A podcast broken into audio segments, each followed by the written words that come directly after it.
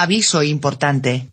Programa transmitido para adolescentes y adultos por Internet con contenido explícito. La responsabilidad, el lenguaje y actitudes no tendrán intención alguna de molestar, ofender, discriminar, y o causar daño moral, por orientación sexual, violencia de género, creencias políticas, sexuales, espirituales, ni por condición física, económica, capacidades y o discapacidades, o algún motivo que por nuestra notable ignorancia e incapacidad intelectual haya sido omitido.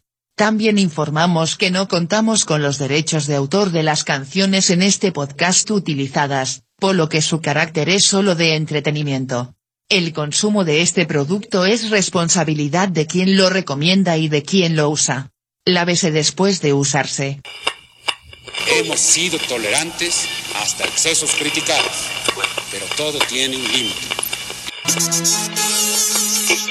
Cuando llamen a la puerta de su casa y le pregunten qué... ¡Ay, ingrato! Que no le digan al hijo ingrato. Sí. Chagarrón, chagarrón. Si quiere correr, Aquí le presento el sonido supersónico. ¡Ajá!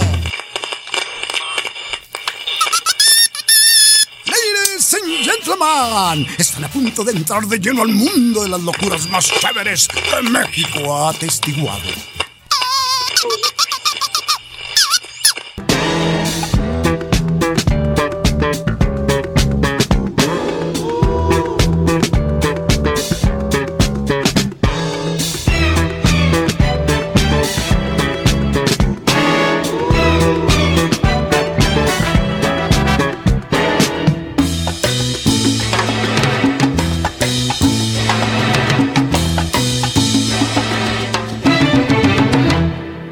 Ella era una chica plástica, de esas que veo por ahí, de esas que cuando se agitan sudan Chanel number 3. Psicovergencias. El único podcast de psicología que suda Chanel Number 3. Muy buenas, ¿cómo están todos? Este, estamos en esta segunda entrega de este experimento podcástico. Vamos viendo qué, qué sucede. Hoy tenemos un tema que, creo que es, es interesante. El invitado del día de hoy este, Gerardo, muchas gracias por estar. Ahorita te presento de manera formal, porque Gerardo es egresado por la Universidad de, de Guadalajara. Este, este, tiene experiencia en el ámbito penal, fiscal, este, administrativo y corporativo. Este, supongo que ya varios sacaron la conclusión de que es abogado o licenciado en Derecho, pero ahorita vamos a ver qué onda y cuáles son las diferencias de cada uno. Este, bailarín de salsa y ballet cumbias y en las esquinas de cada, cada, cada rincón de Guadalajara lo pueden encontrar ahí bailando. Eh, adicto a las broncas resueltas y intolerante a los leguleyos. Gerardo, buenas noches, ¿cómo estás? Muy buenas noches, Mario. Gracias por invitarme. Y efectivamente, tengo una gran intolerancia a los leguleyos, fíjate. ¿Qué es un leguleyo, Gerardo? Como su palabra lo dice, ¿no? Digo, te invitaría a que las reflexiones, ¿no? Leguleyo.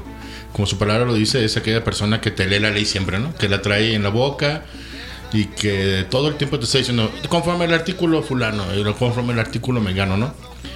Eh, se les dice así a estos, a estos abogados que se amparan en el discurso simple de mencionar la ley, cuando lo importante es entenderla, ¿no?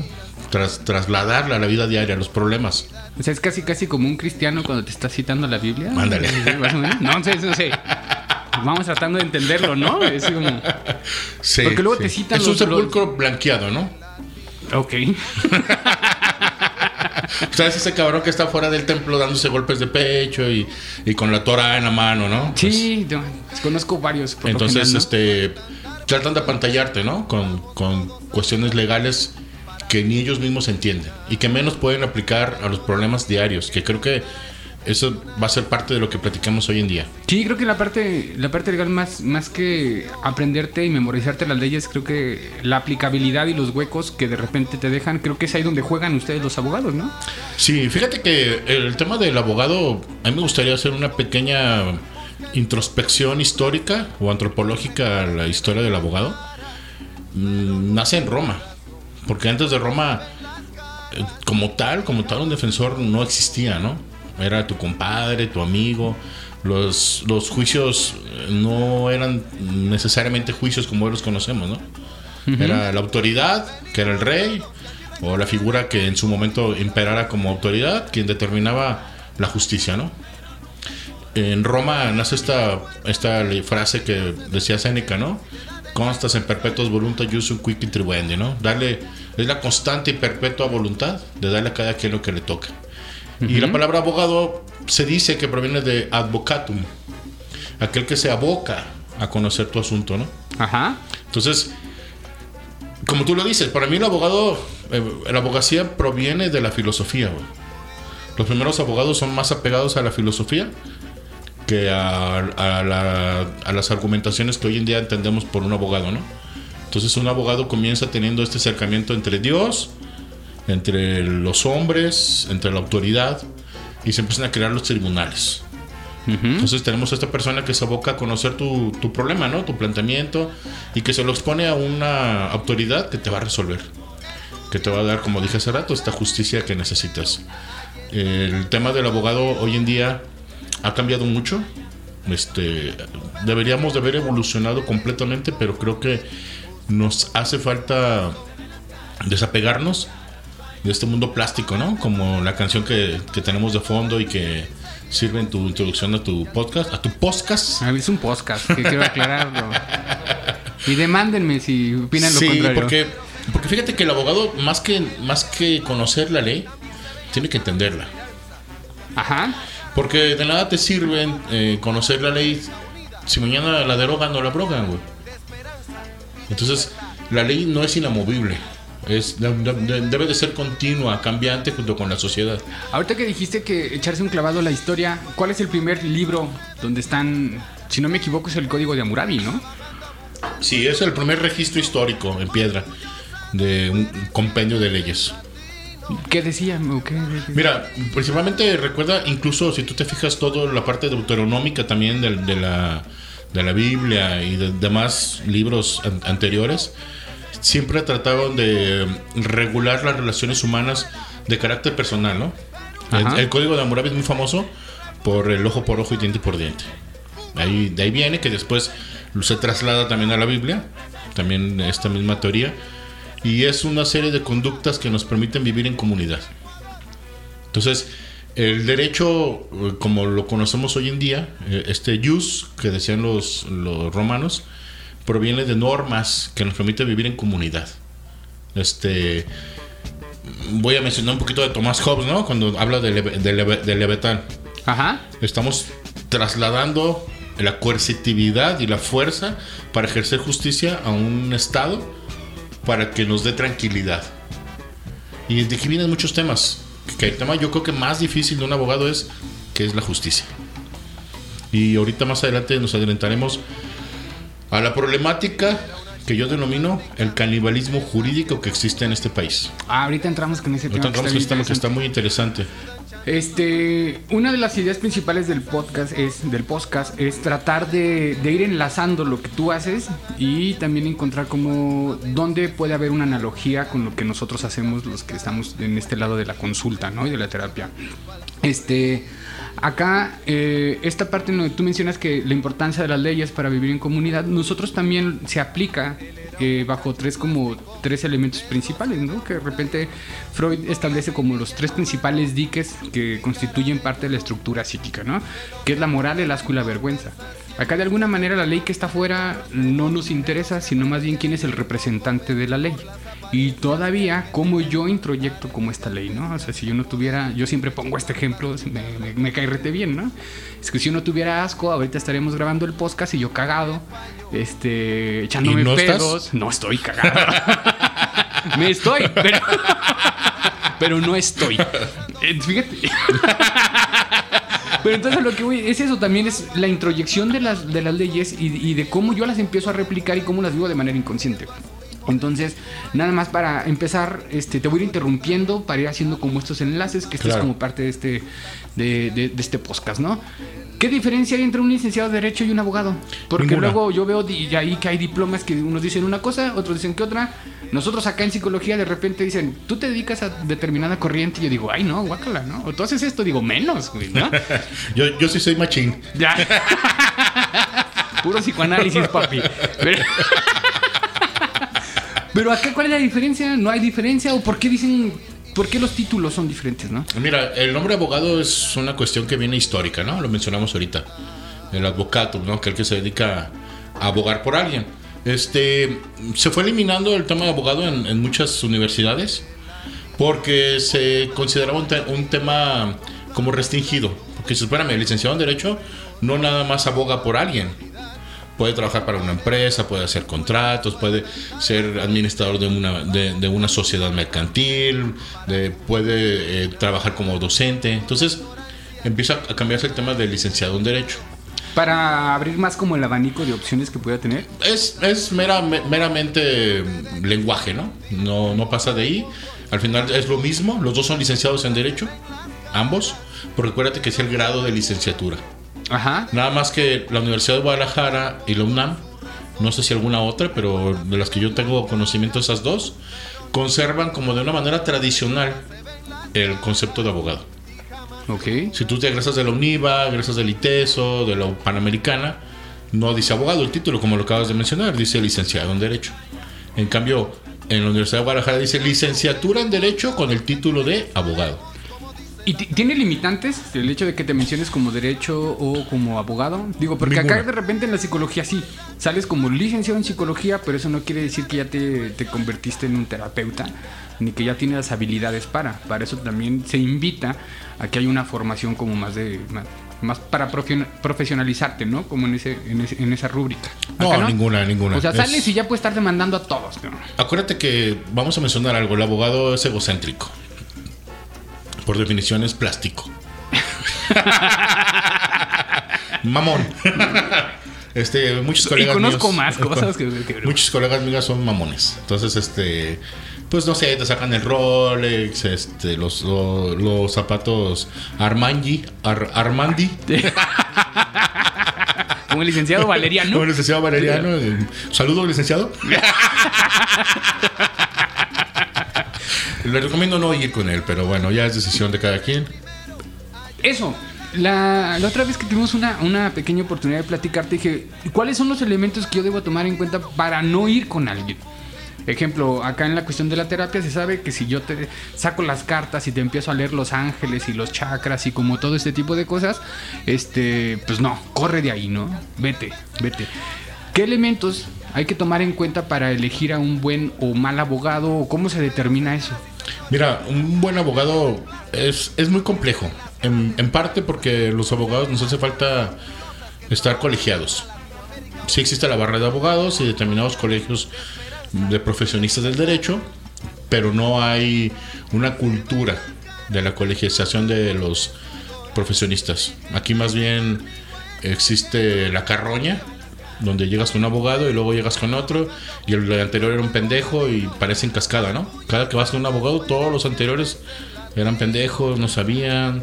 El- los abogados que conocen al juez, que conocen al magistrado, ministerio público, todos esos temas. Cuando un abogado te comienza a decir eso, yo pensaría dos veces en seguir con él. Ese sería el primer escenario. Pero, pero para ser prácticos y tener como una didáctica aquí rápida y, y concreta, te voy a decir. Primer punto, pues que esté titulado. ¿Verdad? Sí, hay que buscar. No es una garantía de que sea buen abogado, pero cuando menos es abogado, claro. Ajá. O licenciado en Derecho, como quieras decirlo. ¿Por qué? Porque de repente en esta carrera hay mucha gente que la ejerce sin tener título profesional. Entonces, legalmente incluso el arancel del abogado impide, aparte de las cuestiones penales de, de usurpar una, una, Una profesión, función, una profesión que no te corresponde además, ni siquiera te puede cobrar. No puedes cobrar costas en un juicio. Entonces, lo primero, y yo creo que si tú vas a contar a un abogado, con la pena, sí, pregúntale, oye, ¿tienes cédula? ¿Tienes título profesional? ¿Puedes litigar?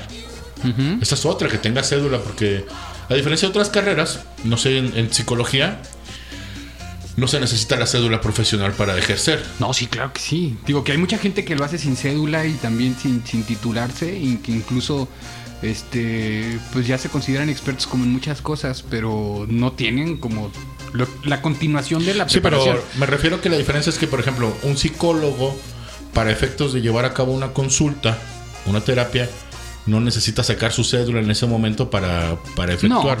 No, no, y el no. abogado sí. A nosotros nada más ven cuando nos convocan, ¿no? Cuando algunos de tú Cuando o tus a colegas ante una nos dicen- autoridad. Sí, tú o tus colegas, eh, güey, pues, ven, Y el abogado que- todo el tiempo está trabajando con autoridades, ya sean administrativas, judiciales, jurisdiccionales, siempre hay una cercanía, entonces siempre necesitas tu cédula. Entonces, imagínate el impedimento que contratas a un cabrón que va al juzgado y que no te puede representar y no puede firmar, porque no tiene cédula. güey. Y que le anda pidiendo el paro a Juanito y al licenciado Berijas y al licenciado saca, sa- sacaborrachos y a la venta cobijas de la cárcel. O sea, pues no, está cabrón. Entonces, primer paso que sea, que sea profesionista. Segundo paso, pues que tenga un domicilio establecido, sea cual fuere. No importa si está en Polanco o si está en Andares. y- y con, esto no me refiero que sea una mala colonia, ¿eh? simplemente las distancias. No sé, sí, sí mencioné clasismo. Donde, como el chiste que platicaba con. Ah, donde hay gente color cartón. Ah, no, no. Sí, no que no podemos- estamos alejados, ¿no? Pero entonces, a ver, que tenga cédula, que pueda firmar y que pueda litigar y te pueda y, eso invita a que te pueda representar Así legalmente. es. De entrada, ese es el, pa- el paso número uno, ¿verdad? Ajá. Ya sabes que estás sentado con un profesionista. Ya ganaste, ¿no? El otro punto muy importante es que tenga un domicilio establecido. Es como yo no puedo ir al, al- al señor de las carnitas, cabrón, y no tengo su puesto, güey. Ajá. Imagínate, no, te, te preparo aquí. Pues sí, a lo mejor sales muy buenas y todo. Pero si me enfermo, ¿dónde te encuentro? Entonces, este, este abogado que luego te puede citar en el café y te veo en el Starbucks de no sé dónde, y te veo en el tal lugar de tal dónde. Mira, e- ese tema, ese tema es complejo. Ahorita pudiera yo ser simplista y decirte, no, no, no, ese cabrón no sirve. Pero tiene que haber muchos actores también modernos. Mira, a partir de la pandemia vino una situación de cambio de orientación en cuanto a las consultas, en cuanto al atenderle al abogado y de, los, y de los clientes. Basta con que tengas la certeza de que el cabrón está en un lugar donde lo puedes encontrar. Ok. Para mí eso es suficiente. Si por comodidad, porque a lo mejor su despacho está muy lejos, porque la estacionada, ahorita en Guadalajara es un pedo estacionarte, pero si por esas cuestiones se deciden ver en un café, no le veo ningún problema. La situación es que tú digas dónde me contesta el teléfono, dónde se encuentra. Que, Porque que tengas conocimiento de un, un espacio físico real. Sí, sí, sí, que no sea un abogado que, que su despacho es el- la cajuela de su carro, cabrón. No, pues ni que fuera Saul Goodman. Que déjame te digo, era buen abogado. Era muy buen abogado. Oye, pero ¿y qué pasa entonces con estos abogados que de repente están en estos centros de oficinas virtuales, corporativas, como hay varios espacios donde rentan oficinas? ¿Qué tanto puedes confiar en alguien que está ahí? Digo, porque allá haces contrato por meses, si no me equivoco, ¿no? Yo puedo ir, con rentarlo un mes, de repente te hago mis estafas y ahí nos vemos, güey. Mira, este no tendría que ver nada el tema de si está en una oficina virtual o Ajá. física. Sí genera mayor certeza que esté en una oficina física, que tenga 5 o 6 años en ese lugar, que la gente lo conozca. Claro, Que claro. tenga ahí su diploma Claro, ahí es un colgado. elemento. Pero creo que tampoco debe de ser un elemento diferenciador en, en tu decisión final de contratarlo o no. Porque puede haber mil, mil situaciones. Puede ser que el güey se haga más cómodo, puede ser que sea una situación fiscal para él más, más interesante, puede ser que, que la mayoría de sus clientes los atienden en su oficina de los clientes, entonces ¿para qué gasto en una oficina tan grande? Yo creo que ese tema ha ido cambiando, después de la pandemia se ha, venido reformando este tema del abogado, porque también de qué te sirve tener un abogado que tiene, te, te lo planteo al revés, un abogado que tiene 20 años en su oficina y mañana la cierra, güey. O sea, al final, este tema son como el de la cédula, como el del domicilio que estamos platicando, hasta donde vamos en la charla. Son elementos nada más, Ok. previos. Tú me mencionaste que eh, tienes experiencia en el ámbito penal, fiscal, administrativo y corporativo. ¿Tienes alguna formación en eso o eh, la misma experiencia y tu trabajo de día cosas. con día Ah, mira, te lo fue dando? Ambas cosas. Eh, primero di el mal paso cuando anduve en la penal. Este, iba a firmar. Se te cayó el jabón. Y desde entonces extraño a mi negrito. y era jabón de polvo, chido. Ay, ay, no, po- no he podido sacarlo de la cárcel.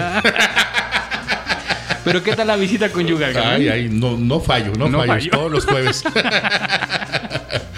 Este, Entonces decías, se cayó el jabón, cuando ¿y fui, qué pasó? Cuando fui estudiante, Ajá. empecé como meritorio, después fui notificador del juzgado cuarto de lo criminal.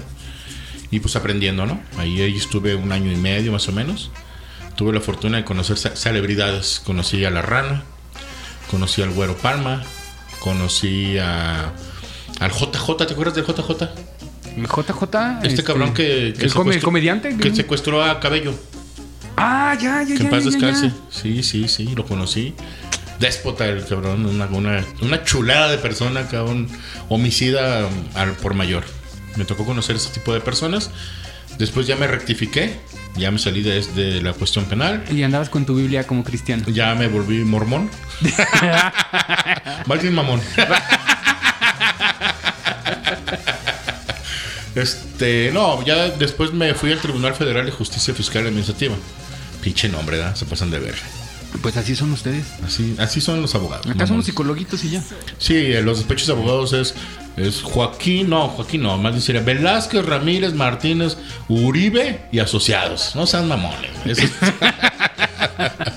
Te digo que nos. Aquí es te- con Juan y ya estaría. O sea, bien. no podemos poner despacho jurídico eh, Bambi o despacho jurídico, no sé, este, el sacatuercas, cabrón. No. No, pero el juego de los apellidos ahí es como bien importante, ¿no? Al menos creo Es que un- le da y- como mucha importancia. Y es un tema internacional. Eh, a, a nivel internacional se maneja, pues Baker McKenzie, que es el despacho ajá. más grande del mundo. Como las famosas firmas, ¿no? Son firmas de despachos. Pero volvemos a lo mismo porque el abogado está lleno de ego. El abogado se ególatra. Entonces, es una carrera donde, de hecho, cuando yo estaba en la facultad me acuerdo que éramos, éramos como, como la iglesia en México. Dueños del país. Pero, pero no, pero no, no, no gobernábamos, ¿eh? No éramos queridos, estábamos pero eran los dueños. separados. Entonces era igual, ¿no? Acá había distintas carreras. Este, había distintas carreras como, por ejemplo, había mm, este, las ciencias políticas, estaba trabajo social y, y distintas carreras. Estábamos vecinos a filosofía, que después, Dios bendito, nos separaron. Porque Ajá. la hierba estaba muy gruesa, güey. estaba- el humo nos pegaba muy machín. este, y no nos querían, pero éramos la gran mayoría. Entonces el, el abogado tiende a tener estos, estos parámetros. Pero bueno, continuemos. Una vez que ya dices, bueno, este cabrón ya sé dónde encontrarlo, ya sé este, que es abogado, viene el otro tema. Y tiene que ver un tema personal. Ajá. ¿Qué, ¿Cuál es mi asunto? ¿Para qué lo quiero? O sea, ¿quieres un abogado o quieres un mago? O un sicario. Porque luego llega la gente y dice, oye, pues este cabrón me debe una lana y no tengo pagaré, no tengo documentos, no tengo nada. Apáreceme el documento mágico para cobrar. Pues no me chingues, güey. Oye, pues ya el abogado te explicará los riesgos y las consecuencias de llevar un procedimiento sin un documento fundatorio de tu acción. Me tienes que explicar todo lo que va a suceder. Oye, mira, paso uno vamos a hacer esto, paso dos vamos Sí, a hacer es. esto. Paso... Oye, no tienes un documento. Tengo que llamarlo, citarlo al juzgado para que reconozca la deuda, güey. Ok. Ok, y si no la reconoce, pues O sea, alguien que te diga, ¿sabes qué? Dame un adelanto, yo me encargo de eso y te veo la próxima semana. huye. Con, Y cuéntaselo a quien, completamente. a quien más confianza le tenga. sí, mira, el otro tema que tiene que ver, y voy a sonar otra vez clasista, pero Tú dale. ni me vale madre. Tú dale. Incluso este, tenemos ya un aviso donde, donde toma- to- to- Sí, tocamos sí, eso. sí, escuché que podemos decir. No que podamos decir, tampoco es permiso abierto. no. Sino de que no llevamos ninguna intención de señalar de manera despectiva.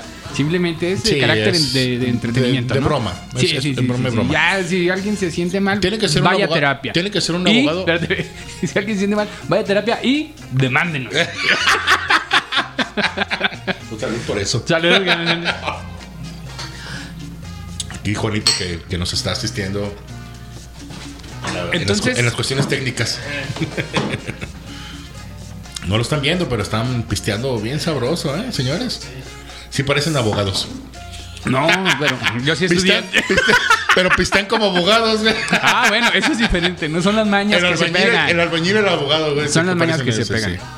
Bueno, una vez que ya tienes esos dos elementos, tú te- tienes que hacer una introspección. Ajá. ¿Qué necesito? ¿Es un trabajo técnico o es un trabajo de un poquito de un desarrollo más de ingeniería legal.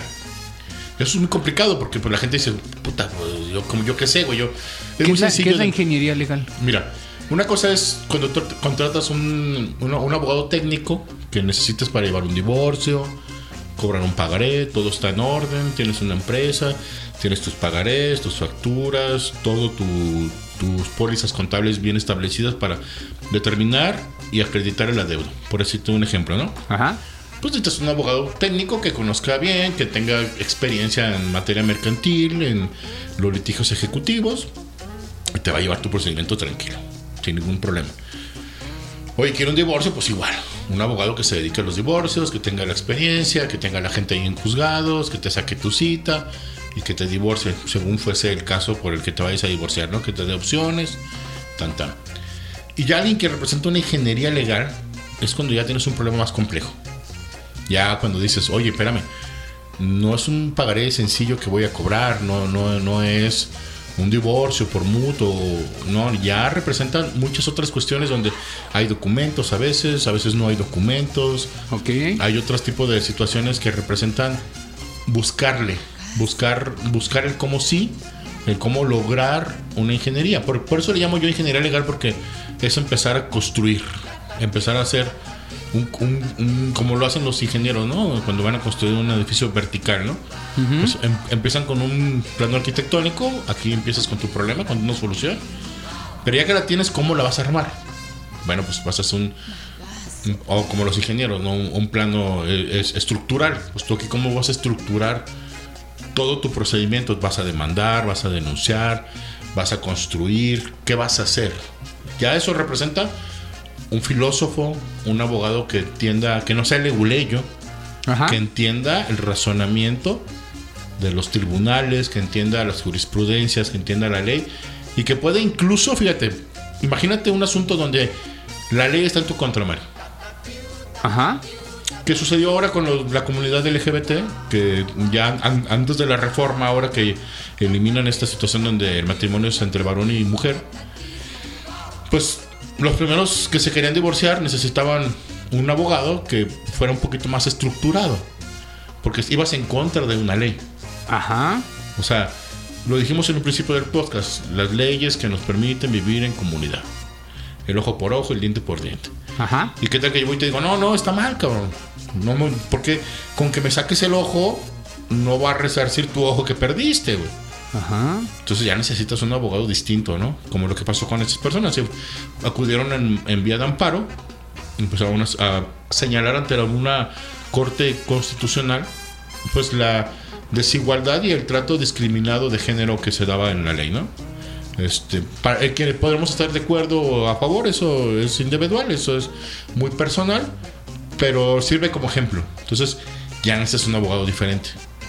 No puedes ir con el mismo abogado que te divorció, cabrón, y que todos los días ve puros divorcios y pretender que te lleve este juicio. Es, es, es como decir, oye, pues yo de ahora voy con mi mecánico que ve puros carros del 75 y 76 por allá, todavía de carburador, cabrón. Y llego mi pinche BMW 2022, cabrón, que ya lo abres y parece un pinche. Está sellado, güey. ¿Verdad? Este, yo otra fui con un mecánico y le dije, oye, güey, mi carro. Le sacó el aceite, lo checó y dijo, es todo lo que puedo hacer, cabrón. Llévalo con un experto, güey. Este. Si no haces esa diferenciación, pues estás jodido tú. Ok. Porque necesitas tú mismo decir, mi asunto, ¿qué requiere?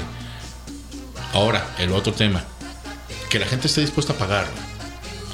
Cuando un abogado te dice, no te voy a cobrar, esto está fácil, no te preocupes, eh, hay que preocuparse. Porque luego comienzan temas como, el juez me pide tanto, tanto para las copias. Y qué casualidad, ¿verdad? Las copias siempre se piden en el cumpleaños de los niños, al pagar las colegiaturas, cuando viene Pero él no Navidad. te está cobrando, ¿no? Al Pero final no de te está cobrando. como el héroe del asunto, ¿no? Sí, y luego al final ya te dice, pues ahí lo que me quieras dar, ¿no? Una ayuda, ¿no? Un algo, ¿no? Y pues, pues no, no. Es mejor ser claro. Y si sabes qué, te voy a pagar un porcentaje correcto, que tú te sientas conforme, y pagar bien los asuntos legales. Porque ahí comienza el canibalismo, donde el mismo cliente dice, no, pues es que este cuate, ¿por qué se va a llevar ese dinero? Si eh, me, corresponde a mí, si a lo mejor lo va a resolver fácil. Entonces son situaciones que hacen que el abogado también comience a tener actitudes de, en contra de sus clientes, en donde ya empieza a haber un tema de, de deslealtad. Todos en la vida, en algún momento hemos cometido errores, ¿no? Y algunos estamos haciendo cosas que no deberíamos estar haciendo, ¿no? Todos, todos, creo que por ahí, ¿no? Estamos cuidándonos mal, no estamos llevando dietas, algunos estamos fumando, algunos estamos tomando, algunos estamos teniendo situaciones o conductas de riesgo, bla, bla, bla. Y cometemos más errores cuando estamos aprendiendo. Hace ratito mencionaste que te tocó toparte con gente como muy pesada ahí en la cárcel. ¿Hubo en algún momento donde hayas cometido algún error también de estos mm, que, que llevan entintado este canibalismo? Este de, ah, chin marín, güey, me voy a aventar este caso aunque no sepa, que rato luego le digo a mi compadre que me ayude a sacarlo. Este, ¿qué errores has cometido? ¿Con qué? Igual no digas nombres, ¿no? Pero puedes platicarnos alguna situación que haya sido como muy agresiva o sorprendente para ti. Digo, yo en algún momento estuve trabajando con agresores sexuales. Este, y yo no pude, dije, ah, ¿saben qué, güey? Ya, esto es demasiado para mí. Más porque lo que me representaba, ¿no? Era como mucho asco y mucha impotencia, ¿no? Entraba mi sentido de justicia que no debería de entrar. Pero ahí estaba implícito. Pero contigo, ¿cómo fue esto y cómo sobrellevas esas cosas? Mira, yo, yo lo diferenciaría en tres partes. La primera, me- de los asuntos que luego de repente uno, pues, pues no sé, porque te- en ese momento te agarra la pendeja y empiezas como a cobrar menos de lo que valen las cosas. Y sabes qué pasa que yo ahí en la oficina tengo dos abogados, siempre he tenido lo más, a lo más cuatro abogados que me ayudan. Después cuando, cuando no cobras un honorario justo, empieza a haber retilicencia por parte de quien te ayuda. Aunque ellos sigan percibiendo su honorario normal, Ajá. empezó a ver como un tema de por qué, por qué esto no se está cobrando bien, por qué, por qué estoy regalando mi trabajo. Y me cuesta trabajo a veces, ¿eh? que mi equipo de trabajo funcione correctamente. Al final lo sacamos y, y sí ha habido unos dos, en- tengo 22 años ya en este ejercicio de la profesión y tengo 18 años ya con cédula. Y en todo ese tiempo ha habido, yo creo que tres casos que he tenido que darle las gracias. Este, porque pues están mal cobrados y porque luego de repente el cliente te da dos pesos, cabrón, y siente que te dio las perlas de la Virgen, ¿no? Y tú no fuiste claro. Como diciendo, oye, espérame, este asunto se va a llevar así, se va a llevar así. Creo que ese es el primer punto, ¿no? Cuando debe de estar cobrado de acuerdo a tus honorarios, o si no lo vas a cobrar, no cobrarlo pero no cobrarlo literal. O sea, creo que este tema medio de que no lo cobro y sí lo cobro y cobro poquito, no, no, no, no debería de aplicar. Es, voy a hacer una labor altruista, no lo voy a cobrar, perfecto. Oye, lo voy a cobrar, pues cu- cu- cuando menos para las cocas, ¿no? O para las chelas, cabrón, si no, ¿cómo chileamos? O sea, Sí, claro. o sea, ese tema sí me ha pasado. Este, normalmente digo, pues chingue su madre, ¿verdad? pues hasta el final, ni modo, la cagué. Pero sí siento un tema en, en mi equipo mm, de enojo, de coraje, de estoy regalando mi trabajo, mi esfuerzo. Como de una onda más voraz, ¿no? Con respecto a, los, a la onda. Y no quieren echarle ganas y tengo que estar yo presionando más. Y normalmente esos tipos de clientes, normalmente, no siempre, pero normalmente son clientes más exigentes. Ok. Ese es el primer punto que de lo que me comentaste. ¿Ibas a decir algo? Sí, regresamos ahorita en con tu segundo punto, Va. o tres o cuatro, no sé cuántos tengas. Ahorita vamos Ahí a se me van escuchar ocurriendo. este la canción. Este, por favor, Gerardo, presenta la canción.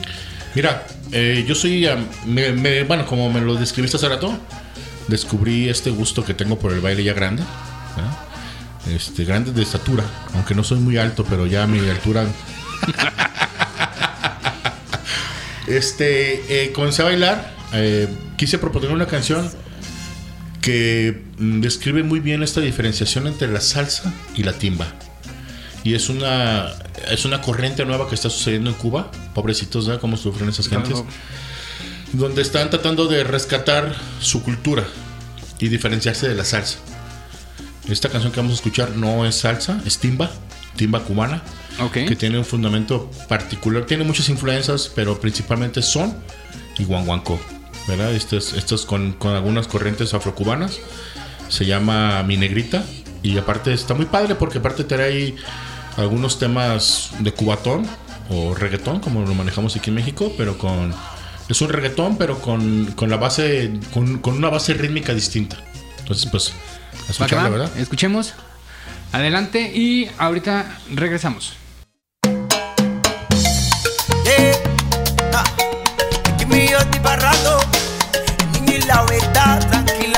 se. Con los metales que no mienten. Yo sé que a ti te molesta que yo sea feliz, pero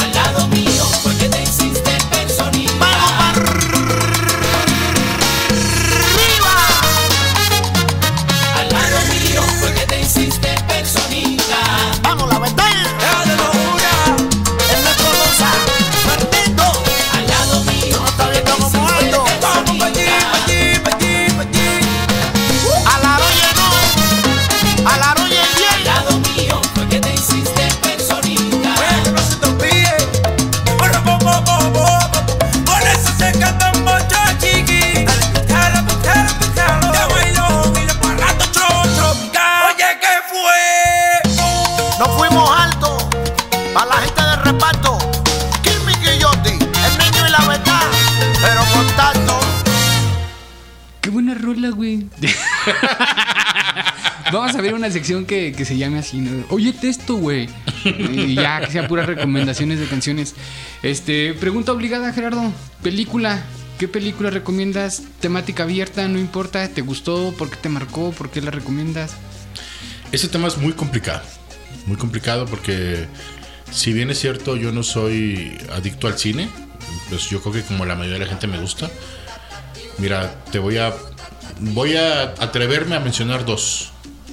Dos, dos películas. Va que va. Una que me gustó y otra que recomiendo. Me gustó mucho Transpotting. Ajá. Eh, y que en parte me marcó. Me marcó porque vi. Yo estaba muy chico, güey. Tenía. Creo que unos 12, 13 años cuando la vi. Y me marcó. Me marcó ver este, este mundo de excesos.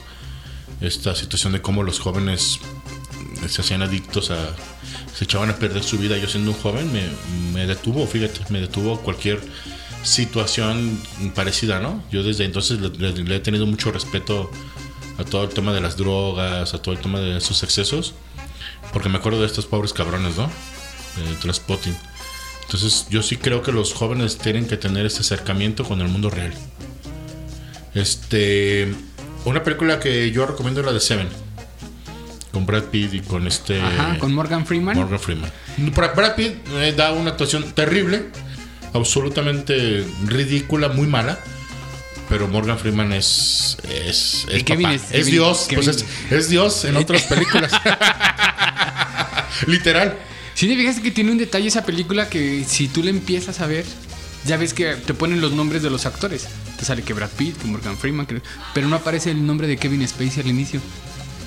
Para que nadie supiera quién iba a ser el asesino. Todos sabían, el asesino, el asesino. Si ponían el nombre y decían el asesino y no aparecía así, pues es, Kevin, Spacey, güey, ¿no? sí, sí. Pero acá no lo, no, no, no es lo hicieron. genial. Esa película es muy buena. Sí, creo que todo el guion, la manera en cómo está estructurada y la manera en cómo final, me- me- a mí me gustan mucho esas películas, ¿no? Con, Pues eso es la, la ira y la envidia, ¿no? Son los últimos dos sí, pecados como, ahí. como el otro día vi un meme, ¿no? Que decía que. Este, un- si tú sientes que tu día está cabrón y que tu trabajo está de la verga, güey, acuérdate de la película de Sexto Sentido, ¿no? ¿De Bruce Willis? Ese cabrón muerto seguía trabajando, güey. Ey, es que. Como psicólogo está comprometido, güey. O sea, no mames, ya, ya descansar el cabrón todavía atendiendo un niño, no mames. Pero no ni mames. siquiera sabía que estaba muerto, cabrón. Sí, pero y así, y así lo ponían a chambear, güey. Y así lo seguía ignorando. Su... Fíjate, fíjate nada más que pendejada, ¿no?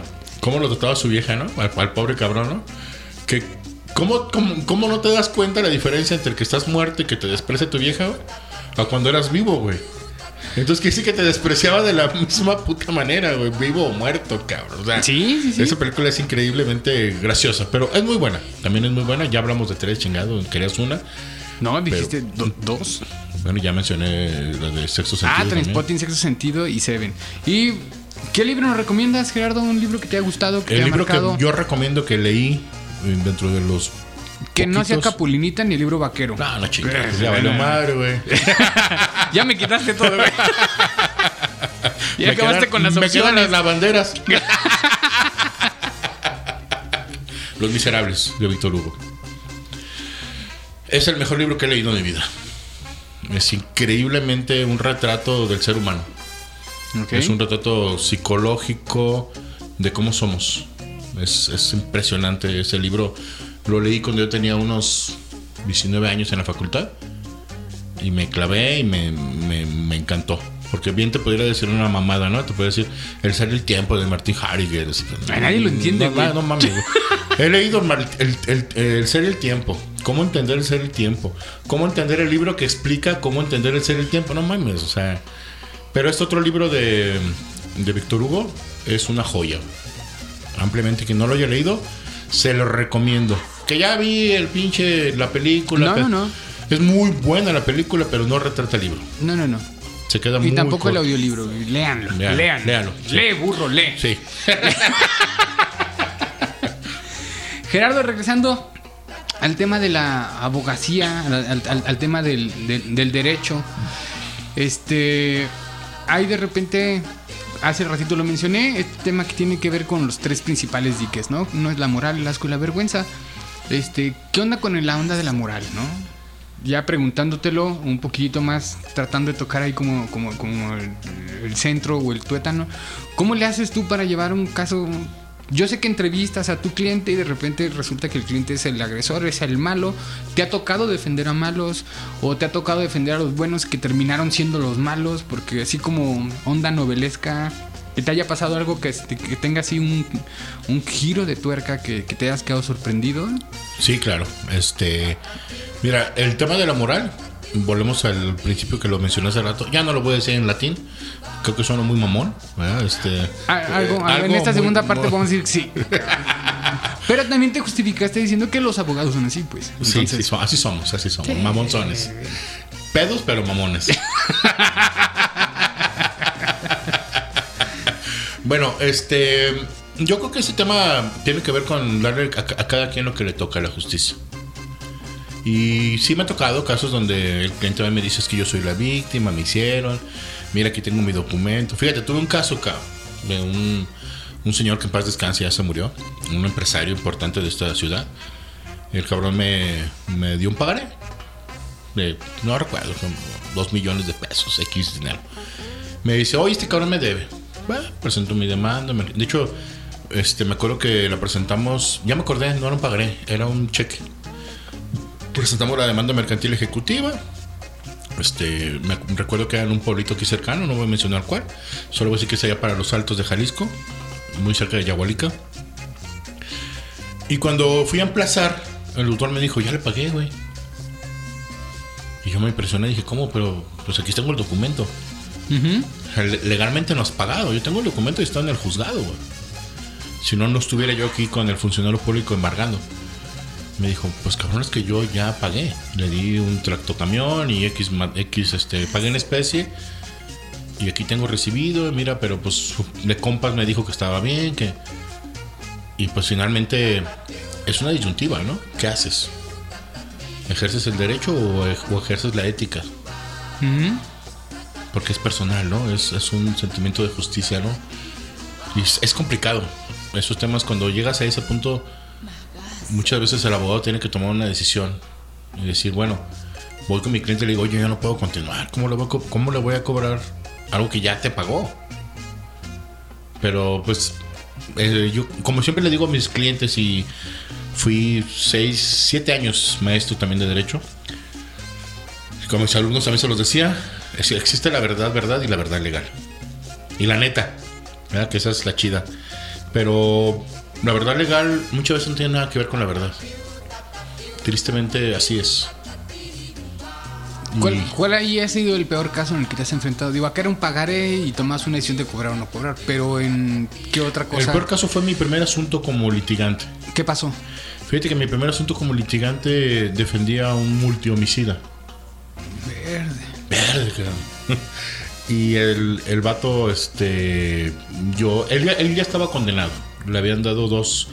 En aquel entonces la pena mayor por el delito de homicidio en este, en este, en este estado era de, creo que de 40 años. Y le habían dado dos, o sea, 80.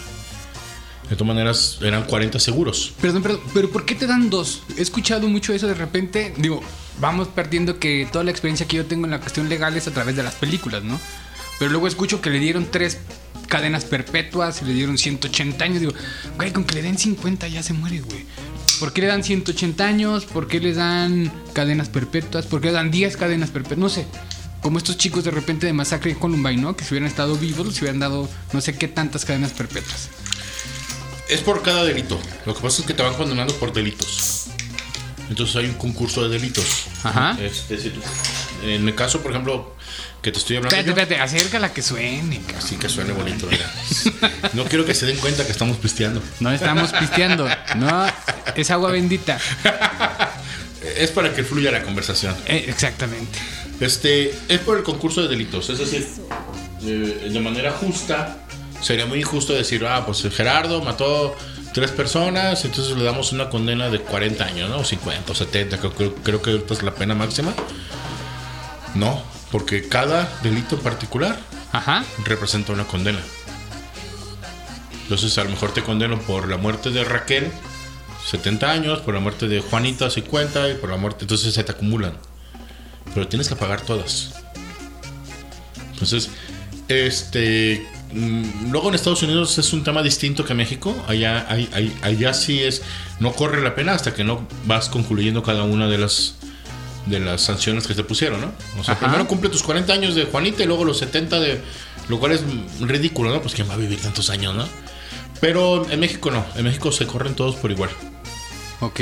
Desde que, te- desde que eres detenido, de- desde que formalmente estás detenido, se te empieza a correr tu tiempo.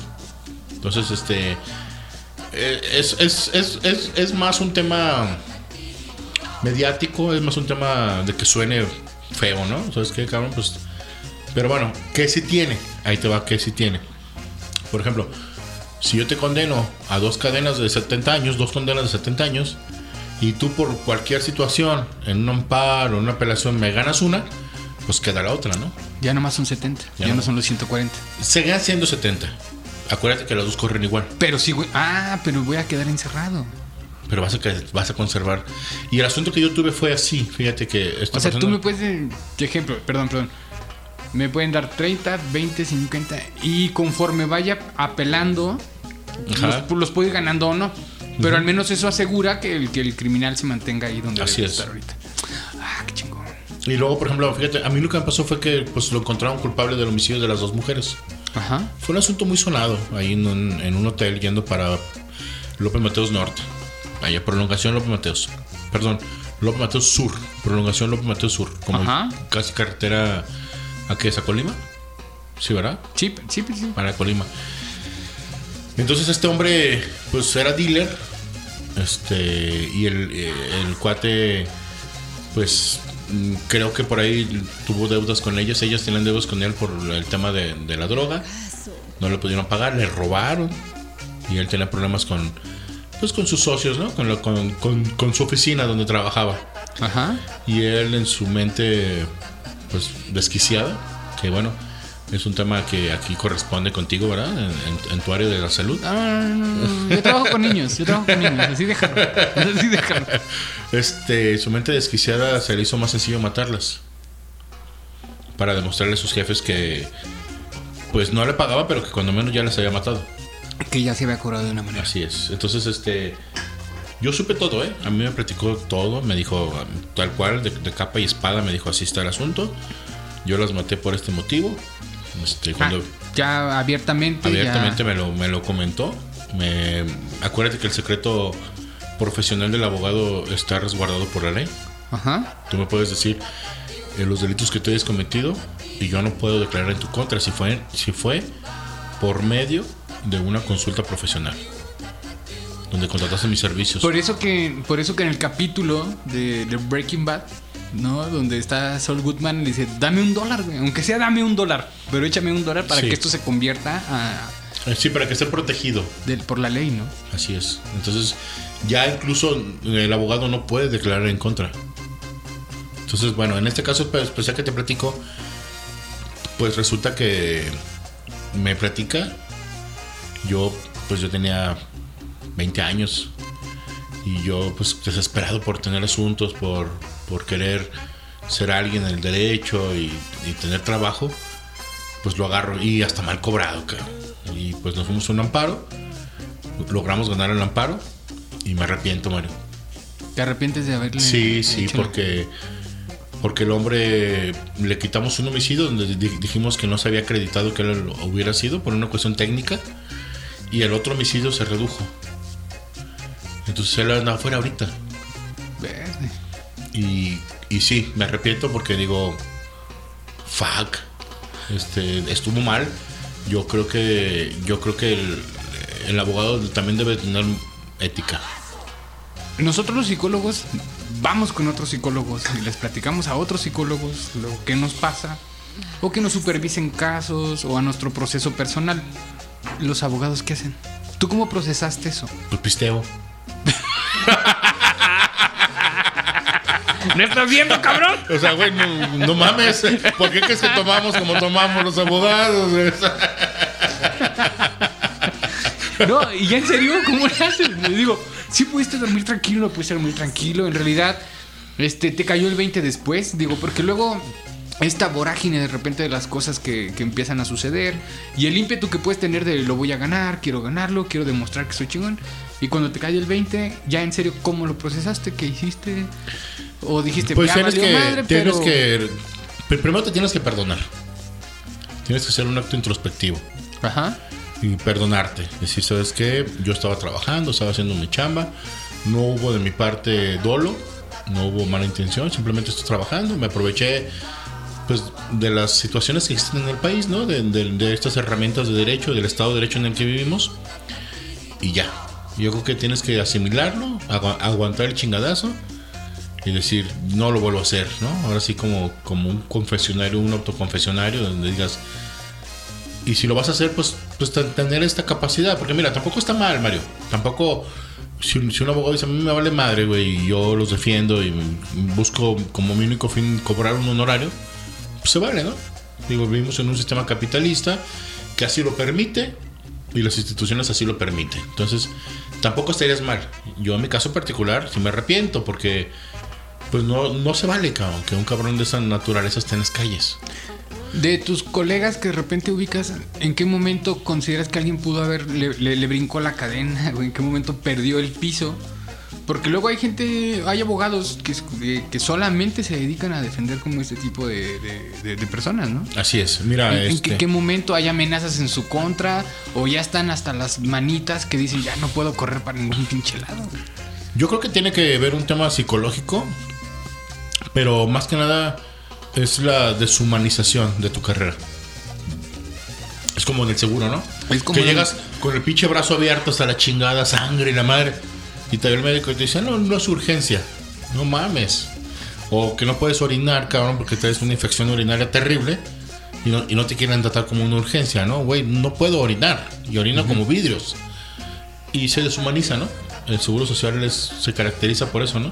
Sí, sí, sí. Y si lo hubiéramos como desde pensando en un libro, este me viene a la mente este uno de Todorov que habla precisamente del fenómeno de la deshum- de, de- de deshumanizarse, ¿no? Y pone como ejemplo este los campos de concentración nazis, ¿no? Decía que es una traducción ya como muy coloquial, ¿eh? porque no lo recuerdo a, a pie.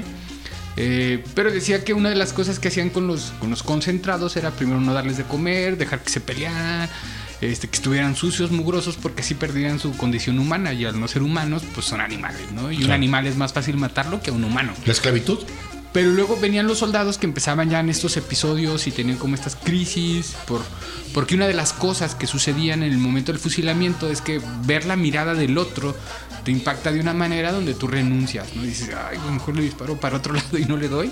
Y luego que por eso les vendaban los ojos a los que iban a fusilar, precisamente para que no generaran este sentimiento de miedo, compasión ni nada. O sea, la importancia de la mirada. Entonces, por eso luego dice, más o menos, es mi traducción ahí rara, creo que es cuando ya construyen las cámaras también de gases, ¿no? Dicen, bueno, es una manera de evitarnos pedos, ¿no? Y habla precisamente esta dicotomía de cómo un hombre bueno puede ser malo al mismo tiempo.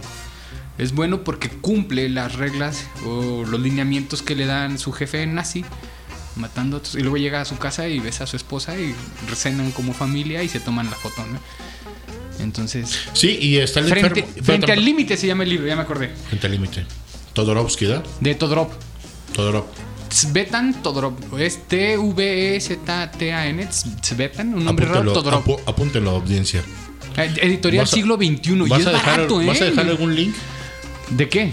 Este libro? No, porque luego eso es, eso es piratería. Yo no consumo piratería. no, pero un link donde lo descarguen legalmente. Ah, no, no existen los links para descargarlos legalmente. Pero búsquenlo. Ahí lo van a encontrar. ¿No? Y si Pero no luego a otro comprarlo, caso. vale Fíjate como que ese ejemplo nos sirve como 180 analogía pesos, para ¿no? lo que estamos platicando. Está el abogado que, pues, es su chamba, ¿no? Y que por ahí se escuchan muchas cosas, ¿no? De la Segunda Guerra Mundial. Se dice que el aroma de, del gas era de chicle. Entonces era un poquito como, pues, como tú lo dices, ¿no? Para aminorar este sentimiento de culpa. Pero también había los que, como este, ¿cómo le decían a este cuate? El terrible, este, Iván el Terrible. ¿Iván el Terrible? ¿O el Terrible Morales? Los, yo creo que Iván el Terrible. ¿O el terrible equipo de la UDG? Terrible. No, está claro. muy Pero bueno, terrible. espérate, ya estamos divagando. Como Iván el Terrible, ¿no? Que él sí disfrutaba con el sufrimiento.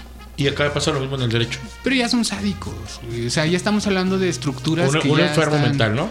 Sí, que ya de entrada está la compasión ya no existe, ¿no? Mira, en el derecho yo veo, más en lo penal, me da mucha tristeza porque tú lo acabas de decir. Ahorita me hiciste una reflexión que creo que el 90% de las personas lo harían. Oye, pues tú fuiste, cobraste, es dinero. Un dinero que ya había pagado este, po- este pobre ingrato y se lo, se lo volví a cobrar. Pues el pero es dinero al final del día, ¿no? Pero acá es privación de, de tu libertad. Que con ningún dinero puedes recuperar lo que estuviste dentro del tambo. Sí, claro. Entonces, este, pero tristemente la cuestión penal se ha prostituido terrible y se ha vuelto. No hablo de todos, sí hay muchos abogados profesionistas que están dedicados a lo suyo, pero hay este pequeño grupo de abogados pseudo abogados que aunque son, aunque muchos tienen cédula y demás, son abogados que son narcoabogados, fantoches, este, abogados de fiscalía, esos pinche abogados que tienen cuatro o cinco celulares pendejos, no sé para qué. No sé, nunca he entendido, Mario, eso. No me lo preguntes, güey, no sé. Pues para hablar en privado con alguien. Pero cuatro celulares, no, y traen su puto celular satelital. O sea, es mamón, güey. Bueno, también traen un reloj, un Polex. y traen, traen, traen unos zapatos más pirata, cabrón. De esos que casi casi tienen el dragoncito bordado. el empeine. Sí, sí, sí, no. Y que te hablan en código. No, 724 y aquí estoy, pareja, y que conocen al fiscal, y conocen a... A todo el mundo conoce. Yo, es como que ha de haber sido Brian en, en el, en el pasado, ¿no? Sí, eh, este tipo de abogados perjudican a la carrera. Son de ese que trae pantalones skinny, ¿no? Y. y- que casi casi Y, que parece. usan- y luego unos hasta bota usan, cabrón. No mames. Y de esos sea. que parece que dicen, ¿quieres ser tu propio jefe? Fíjate que, que y- te y, es curioso porque Saúl Goodman, como tú lo acabas de decir, Saúl Goodman era principalmente pen- penalista. Y eh, a mí me encanta la serie de Breaking Bad y de Saul Goodman. Y creo que la recomiendo ampliamente. Son, ah, que no, si no lo has visto, velo. Este, Saúl Goodman este, mm, empezó como penalista, pero a pesar, a pesar de que es penalista y de que anda con cabrones de desmadre, de cotorreo, cotorreo chido, es profesional el vato. Cumple, cum- yo lo contrataría. Si yo tuviera un problema penal, yo contrataría a Saul Goodman. Pero no, no contrato a estos, mam- estos mamarrachos, güey. Permítame que te lo diga. Cabrones que traen fajo piteado. Y, y mira, déjate de look. Pues que se pongan el look que les venga en su chingada gana, ¿no? Pero que te empiezan a decir mamadas de que no, que no, que no te armen de una estrategia legal. Imagínate que es como lo que tú me dijiste hace rato. Ese abogado es el mismo ejemplo que tú me pusiste al principio del podcast. Este psicólogo que te saca las pinches cartas y te lee el café y te, te- te ve tu, tu marco astral y esas mamadas. Bueno, Y- o los que te hacen. Ah, no, perdón, no voy a decir que constelaciones. No lo voy a decir. No lo voy a decir. no, lo. Sí, ese mismo abogado que en, lugar de ofrecerte una propuesta técnica de cómo resolver tu problema, en qué situación legal te encuentras, de agarrar la ley, Mario, y leerla. No que seas leguleyo, que agarres la ley y en ese momento digas, a ver, vamos a ver qué nos marca la norma, que tenga un conocimiento claro de los principios generales del derecho. Porque esos son inmutables, esos, esos se conservan los principios generales del derecho como el primero en tiempo es primero en derecho, y esas son, son cuestiones que la gente utiliza, que, que tenga esta noción y que te diga, mira cabrón, ese es tu problema. Podemos solucionarlo por aquí, por acá, por acá. Pero que en lugar de eso te diga, no, no, no, una feria, güey, vamos con el Ministerio Público, es mi compa, y te, te saco. No digo que no te pueda sacar. Lo que digo es, estás permeando esta conducta negativa en los abogados. Ok. Pregunta, ya casi estamos en tiempo. Supongamos que por alguna extraña razón demandaste a Juan Ford. ¿Va? Pobre- ¿Qué- pobrecito, porque me cae re bien, Le va a caer la voladora. Pero ni ¿cómo modo, ya, como dice mi sobrina, ya te cargó la chingada. ¿Cuál? pues pistea. Chingada. Resuélvelo como yo pisteando. Y, y llévate un jabón lirio, un jabón sote al baño, güey, pero de polvo no. Por experiencia lo digo. Desde ahí camino charrito. Sí, sí, sí. Pero bueno, demandas a Juan Ford. ¿Qué cosas debe de tomar él en cuenta para saber o para no caer como un chantaje, extorsión? Este, me demandan a mí, ¿qué tengo que esperar yo? Los espero en mi casa. Y si llegan a mi casa, ¿cómo se tienen que presentar? ¿Qué debo de preguntar? Que busque un abogado. Busca un abogado. Busca un abogado que tenga alguna experiencia. Y compra. Compra dos cosas. Sí, sí, que- no, pero en ese momento me refiero a que ya llegaron a mi casa y me dijeron, ven, venimos de parte de fulanito de tal y soy el abogado perenganito. cabrón". ¿Qué le tengo que pedir? Le pido su cédula. Pídele, pídele Que se identifique completamente. identifique, que se identifique. Si viene con policía, con funcionarios, que se identifiquen todos. Que te proporcionen los documentos con los cuales ellos están facultados para actuar en tu contra. Y que te permitan defenderte. Decir, oye, permíteme que me- com- com- comentárselo a mi abogado. Si te dan oportunidad. Si no, bueno, pues de cuando menos que tú leas que un juez o que una autoridad, que, ¿y qué autoridad está haciendo este mandamiento? Grabar. Es- es- sería muy interesante grabar, puedes grabar, puedes exigir que eh, el funcionario público te exhiba su gafet, Ajá. leerlo, porque finalmente pues está siendo sujeto de un acto de molestia. Entonces, pues como tal, cabrón, es como, Al ser sujeto de un acto de molestia, tengo que pedir todo esto. sí, y tienes el derecho de exigir que sea emitido por una autoridad competente en uso de sus facultades. Ok. Entonces ya con eso tú lo lees, le puedes hablar a tu abogado si es que lo tienes. Siempre les recomiendo a todo el mundo, tengan algún abogado. Mira, eh, Mario, y eso es con lo que quiero culminar. Decía mi abuelito, siempre ten al sacerdote, al médico y al abogado. Y entonces ten, ten un abogado eh, mm, más que nada que sea leal contigo. Una persona que le tengas confianza. Porque los abogados más que nada vendemos confianza, Mario. Si un abogado no te permite la confianza, está jodido, güey. O sea, porque es un cabrón que, pues que en cualquier momento le vale madre tu asunto, que en cualquier momento te deja abajo. Que se vende. Que se. No puedo decir eso, pero sí. Pero ay, ay. Entonces, este, ¿Yo puedo demandar a un abogado que se venda? Sí, sí, claro, claro. Es difícil, supongo, comprobarlo, pero sí se puede. Es, es, es complicado.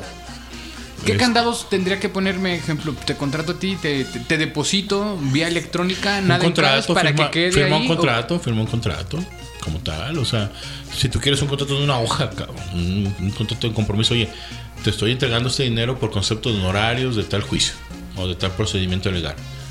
Ok. Oye, que mi, que mi sobrino es abogado y la chingada. Ok, ¿y a qué se dedica? Pues él conduce la ruta 624C. Puta madre, güey. O sea, que tenga experiencia y que se dedique a esto. Ok. También eso es muy importante, que se dedique a esto, porque luego hay abogados que no se dedican, andan en otro rollo, ya andan desactualizados y demás, y luego te quieren llevar tu asunto, cabrón. Imagínate nomás el abogado entre la ruta, entre en- va a agarrar tu asunto, ¿qué va a pasar, no? O sea, creo que tienes no, no, no vas a contar un médico, cabrón, que se dedique a ser taxista. Y que, lo- y que entre su red- y que no tenga ni consultorio. Que, que- que hay muchos. Que hay muchos. Pero son taxistas ya decididos, ¿no? Pues sí, y no- más bien- y- y no vas a entrar al quirófano con él. No, eso sí no. Igual acá, un juicio es, un, eh, un- un juicio es entrar a un quirófano, hacer una cirugía. Entonces, mm, yo, yo te siempre le digo a la gente, ponte a pensar cómo contratarías un médico. Pues por lo general siempre es el recomendado, el recomendado, ¿no? Es, es lo mismo acá. El recomendado, el recomendado. Velo, analízalo, obsérvalo, que te sientas a gusto con él y que no te faroleen. Ahora, si te gusta que te faroleen, cabrón, porque te sientes cómodo, porque eres, porque te gusta usar los zapatos Louis Vuitton este, chafas, esos de la suela roja, y quieres que tu abogado los traiga, adelante, güey. No, te pero que sí, también hay mucha gente así, ¿no? Sí, de que le repente gusta yo que- voy a ir y voy a traer al abogado del apellido Valeriano, ¿no? Yo creo que Bueno, bueno, ahí, ahí, más Eh. bien, más bien un apellido de mayor al, alcurnia, ¿no? Pero es Pues- ahorita el que se me ocurre. bueno, está bien. Digo, tú, tú No voy a hacerle publicidad a ningún compañero. más. No, está bien. que paguen por su publicidad, no. Martínez, Martínez. Pero sí, si lo que quieres es un abogado que te dé estatus, porque luego eso sucede. Yo quiero que la gente sepa que me divorcié con tal abogado. Bueno, está bien, pero, pero que seas consciente de que estás comprando.